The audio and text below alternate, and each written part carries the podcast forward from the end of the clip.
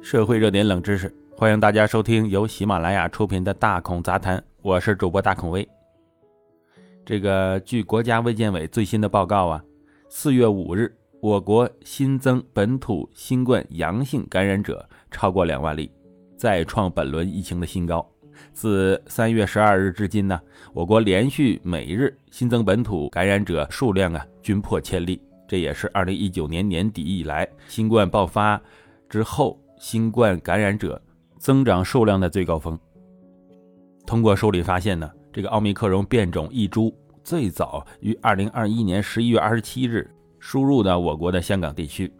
十二月九日首次输入我国天津，随后多地相继。有这个点状感染，近一个多月，这个奥密克戎啊感染潮已经在吉林、上海等多地蔓延。这个新冠疫苗啊，作为控制传播最有力的技术手段，仍是目前防控疫情常态化最有效的措施了。这是中国工程院院士张伯礼接受人民日报健康客户端记者采访的时候说的。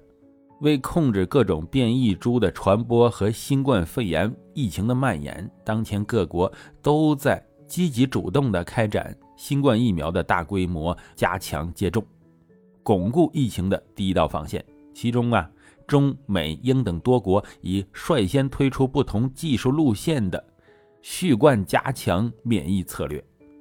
记者梳理发现，多国数据显示，加强免疫对提高奥密克戎的绝对保护力，也就是相对于未接种疫苗人群的保护力有明显提升。三月九日啊，这个英格兰杂志刊登了来自呃卡塔尔的真实世界研究数据，两剂莫德纳疫苗基础免疫后，第三剂莫德纳疫苗续冠加强针对奥密克戎。有症状感染的相对保护力为百分之四十七点三。同样是英格兰杂志刊登的来自英国真实世界的数据显示，表明啊，接受腺病毒疫苗，也就是阿斯利康作为基础疫苗的受试者中，加强续冠接种一剂 mRNA 疫苗，也就是辉瑞的后两至四周啊，这个疫苗绝对保护力为百分之六十二点四。而发布于《Nature》杂志的美国真实世界的研究数据显示，三剂 mRNA 疫苗啊，莫纳德的针对奥密克戎感染绝对保护力为百分之六十二点五。据国家药监局显示啊，呃，截止目前吧，我国已有五款国产的新冠疫苗获得批准使用，包括国药中生北京公司。国药中生武汉公司、北京科兴中维公司生产的三款灭活疫苗，还有天津康希诺公司生产的五型腺病毒载体疫苗，以及智飞生物的重组新型冠状病毒疫苗，也叫 CHO 细胞。与此同时啊，有三款国产疫苗已处于关键临床阶段，其中利珠单抗的新冠疫苗。V 杠零一已进入三期临床的试验阶段。